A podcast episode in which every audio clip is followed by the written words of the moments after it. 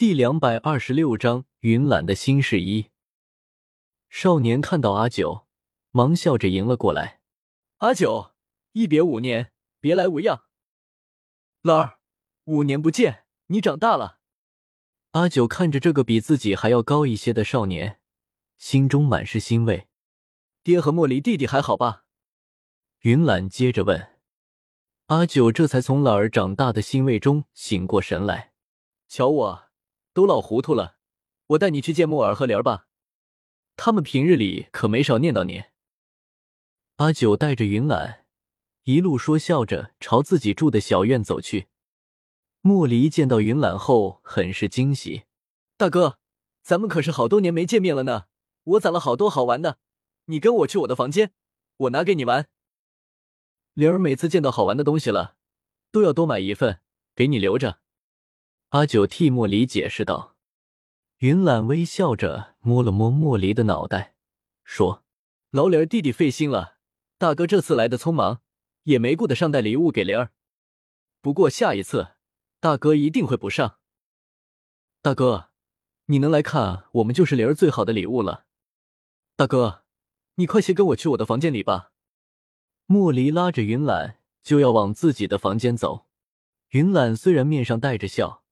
可是脚上却不是很情愿，一直站在原地，不肯跟着莫离走。阿九知道云岚不会平白无故里来这里，未成年的皇子出宫一趟很不容易。既然他来到这里，还耐着性子等了好几日，一定是有重要的事情。于是阿九对莫离说：“灵儿，你自己先回房去休息一下吧，你大哥还有事跟娘说。”听了阿九的话。莫离很不情愿的自己回房了，大哥是他最佩服的人了。大哥他好不容易来一趟，都不跟自己玩。莫离走了之后，月末与云岚一同坐了下来，仆人们上了茶。月末端起茶喝了一口，问道：“可是京里出了什么事？”云岚笑了下说：“爹，京城里好好地，父皇正当壮年，能出什么事？”说完，那眼睛瞟了一下阿九。阿九收到云岚投过来的目光，顿时会意，走过来将月末拉起来说：“你路上赶了一路的车，快去洗洗澡，然后好好的睡一觉。我和乐儿说说话，你就不要来打扰了。”月末放下手中的茶，捏了一把阿九的脸：“好啊，你们娘俩倒是嫌弃起我这个一家之主了，看晚上怎么收拾你。”阿九拍下月末的手，闹什么？孩子在边上看着呢。月末看了云岚一眼，说：“他都这么大了，还是孩子。好好，你不要瞪我，我这就出去。”云岚见月末出去了，脸上的笑容隐去，露出了一抹哀愁。阿九在云岚边上坐了下来，问道：“老儿可是有什么心事？京城里朝堂的事。”自然，皇上都处理了，云岚也犯不着大老远的跑来这里。看着云岚脸上的愁容，一定是个人私事。果然，云岚沉默了一会儿后说：“阿九，父皇要为我选妃了。”阿九笑了一下，没想到自己有生之年能看到云岚成亲，这是件大喜事，便说：“婉儿今年该有十四岁了吧？选妃之后，过个一两年成亲，这很正常啊。”云岚手里拿着茶杯，不安的转着杯身。阿九，喜妃想让我选她的妹妹梧桐为妃。梧桐就是当年那个同宝珠一同进学堂的她儿，她与宝珠同岁，今年应该有十二岁了吧？那个孩子小时候我见过，最是个懂规矩的女孩子，相比现在更是出落的端庄大方了吧？阿九不明白，这么好的女子，怎么就让云岚怕成那样？云岚放下手里的杯子，看着阿九，似乎鼓足了很大的勇气，然后说：“我此行是来看宝珠的，听说他们一家也搬到了这里。”哦，我知道了。阿九恍然大悟，他猛然想起那一天他在学堂外面见到的五岁的宝珠亲了一下八岁的云岚，宝珠并不觉得什么不对。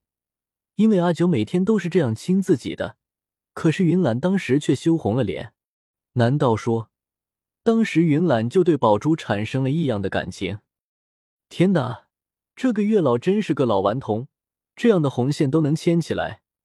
只是这根红线能不能牵成功，还要看看人家宝珠的意思。想到这里，阿九拍了拍云岚的肩膀，说：“老二，阿九明白你的意思了。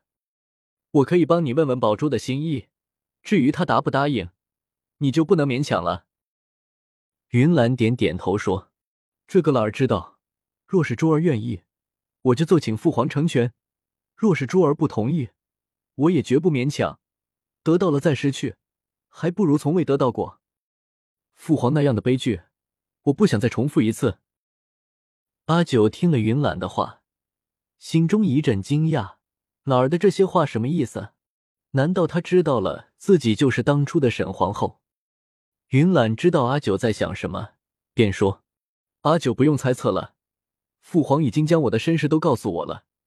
原来我根本就不是父皇的亲子，难怪，难怪我平日里做的再好，都觉得父皇不会特别亲厚。”原来我本就不该是皇子。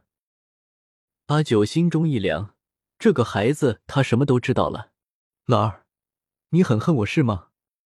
将你带进了皇室，最后却知道真相。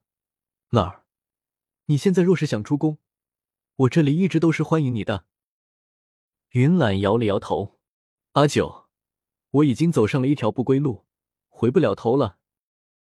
阿九听了这话。心中已经明白了七八分，看来皇子们的皇位之争已经正式开始了。不知皇上他现在怎么样了？不知道皇子和后妃们的皇位之争会不会伤害到他？